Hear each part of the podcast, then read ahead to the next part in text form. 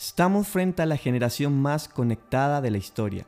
A solo un clic podemos obtener toda la información que queremos o comunicarnos a casi a cualquier parte del mundo.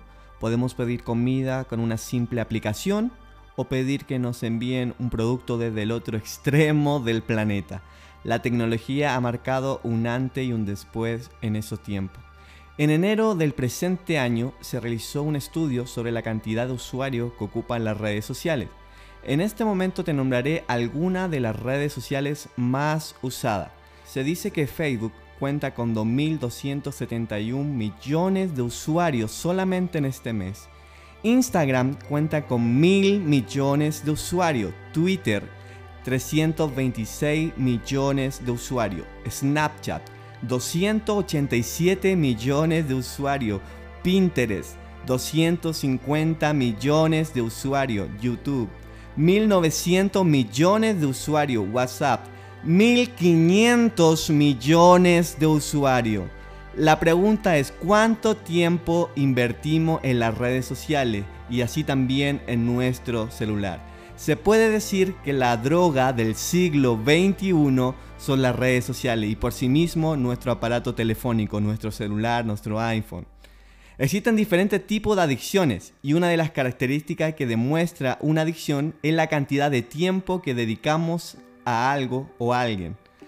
Alrededor de 5 horas al día ocupamos nuestro celular. Mira, imagínate, 5 horas al día. Hay personas que duermen 5 horas y a pesar de eso ocupan 5 horas del día en su celular. ¡Wow! Tal vez no sea seguido, pero sí a cada rato, un momento, ir una ida al baño, eh, en, un espacio, incluso hasta en el baño. Tú me puedes decir, pero si yo no soy adicto ni a mi celular ni a las redes sociales. Te quiero hacer una, una pequeña encuesta o característica de que si puedes ver tú mismo si eres adicto a tu celular. Mira, punto uno. Lo primero al despertar y al dormir. ¿Lo usas lo primero al despertar y al dormir? Mira, la usamos mientras comemos. Lo usamos incluso en el baño. Si se me olvida, nos devolvemos a buscarlo. Lo prendemos a cada rato. ¿Quién no lo prende a cada rato? Aunque uno diga, no, voy a ver la hora, aprovecha de ver algún WhatsApp o alguna información. Si no lo sentimos en el bolsillo, nos desesperamos. Oh, que no le ha pasado eso. Yo me desespero. Si no lo siento en mi bolsillo, es que me pasó. Hay algo raro aquí. Sentimos que el bolsillo vibra. Imagínate la sensación que sentimos que nuestro propio bolsillo vibra y sacamos el celular y no ha llegado nada, no hay ninguna llamada, no hay ningún movimiento. Simplemente estamos tan adictos y tan acostumbrados a la vibración del celular que a cada rato lo sentimos. ¿Cuánto tiempo ocupamos al día? En Netflix se dice que se ocupa alrededor de una hora con 40 minutos al día y eso es lo mínimo, eso es solamente un porcentaje.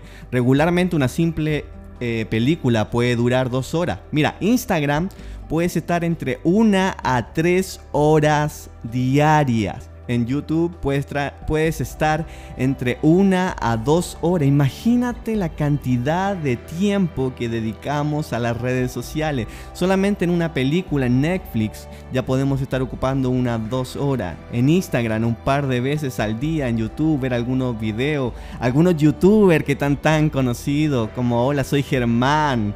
O Rubius que están tan de moda en este tiempo. ¿Qué producen las redes sociales? Las redes sociales producen placer como la comida, dinero, sexo. Libera dopamina, que es la hormona de la felicidad. Mientras más me gusta tenemos en una foto o en un video, más hormona de la felicidad se libera sobre nosotros. Somos adictos a, ver a cada rato si alguien nos posteó algo, si alguien nos escribió algo, o si simplemente alguien nos puso un me gusta en nuestras publicaciones. ¿En qué nos afecta? Decimos que en Facebook tenemos más de mil amigos, pero en realidad, ¿es esto cierto? ¿Acaso tenemos tantos amigos? Mira, se dice que tenemos tanta cantidad de personas que conocemos, pero se habla que esta generación es una de las generaciones con mayor porcentaje de depresión y suicidio que ha existido en la historia. O sea, no me es coherente lo que dicen las estadísticas con lo que dicen que la cantidad de amigos que tenemos en realidad.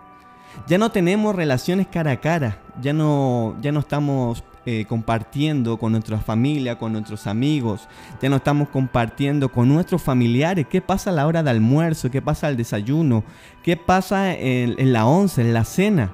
Estamos más pegados al celular y poder hablar con alguien que está lejos y no es malo para nada, no estoy diciendo que no lo hagamos, sino que aprendamos a separar los tiempos y a veces la persona que tenemos cerca no la disfrutamos y no la valoramos por simplemente estar tan conectados a otras personas que nos desconectamos de lo que tenemos cerca. Ya no compartimos con nuestra familia, como dije anteriormente, con nuestros amigos, con nuestros vecinos, con gente cercana. Pero ¿qué debemos hacer para que esto sea cambiado? Debe haber algo nosotros, una actitud que debemos tomar para que sea cambiado esto. Es muy bueno estar conectados con amigos que tal vez están en otra parte de, este planeta, tal vez en Europa, en África, en Asia. Es maravilloso poder conectarnos con ellos, pero nunca perdamos el poder hablar con la gente que está a nuestro alrededor. Muchas veces estamos tan conectados a gente que está afuera, que está lejos, que nos olvidamos de los que están cerca. Mira, en el libro de Marco 1.16 nos dan un consejo que debemos tomar y aprender. Dice, andando junto al mar de Galilea, vino a Simón y a Andrés su hermano, que echaban la red en el mar, porque eran pescadores, y les dijo Jesús, venid en pos de mí y haré que seáis pescadores de hombre, y dejando luego sus redes, y dejando luego sus redes, le siguieron. Mira este consejo que le dio Dios y que hicieron ellos, dejando sus redes, lo siguieron. Muchas veces tenemos que aprender a tomar eh, este versículo, tal vez ciertamente no es literal que está hablando de las redes sociales, pero sí de algo que ellos tuvieron que dejar, que son las redes de, de su trabajo para poder seguir a Jesús. Debemos aprender eso. Debemos aprender a despojarnos de muchas cosas para poder tener una relación con Dios. Porque muchas veces sabemos más de las redes sociales, de Instagram, de alguna aplicación que podemos ocupar acerca de navegar por internet que incluso de la palabra de Dios y de poder tener una relación con Dios frecuentemente. ¿Qué nos está pasando con eso? Hay algo que nosotros debe empezar a cambiar y debe estar en nuestra vida como prioridad también aprender de Dios, que es la fuente primera. Porque podemos estar conectados a muchas cosas, pero si no estamos conectados a Cristo, hay algo que está pasando que no está bien. En Lucas 14, 26 dice, si alguno viene a mí y no aborrece a su padre y madre, a su mujer e hijo, a sus hermanos y hermanas, aún hasta su propia vida, no puede ser mi discípulo.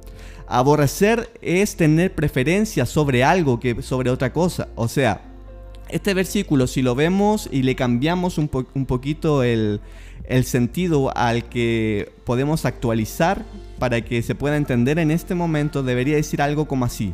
Si alguno viene a mí y no me ama más que a su padre, que a su madre, que a su esposa, que a sus hijos, y a sus hermanos, a sus hermanas, y aún más que a sí mismo, no puede ser mi discípulo.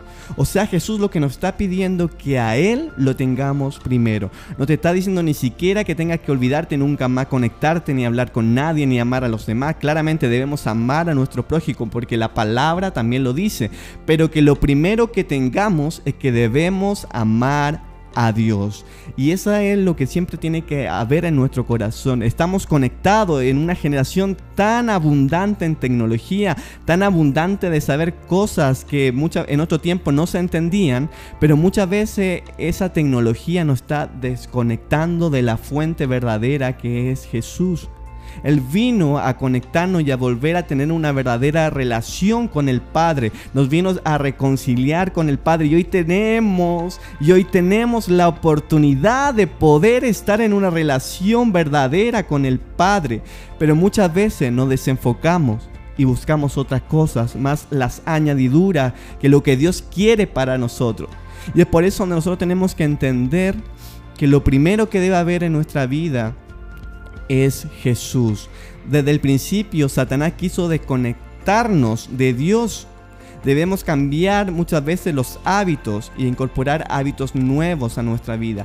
Que nada nos desconecte de la verdadera fuente que se llama Jesús, que siempre nos mantengamos firmes en Él, que siempre podamos confiar en Cristo, que nada nos distraiga. Yo te digo, no te estoy diciendo, y otra vez lo repito, no te estoy diciendo que nunca más comparta con personas, ni que no ocupe las redes sociales, ni Facebook, yo la ocupo. Yo también me siento representado con muchas de las cosas que yo, que yo estoy mencionando en estos momentos. Eh, las redes sociales son maravillosas, el Internet no es ni bueno ni malo, es neutro. El tema es cómo lo estamos utilizando y cuánto tiempo estamos invirtiendo en él.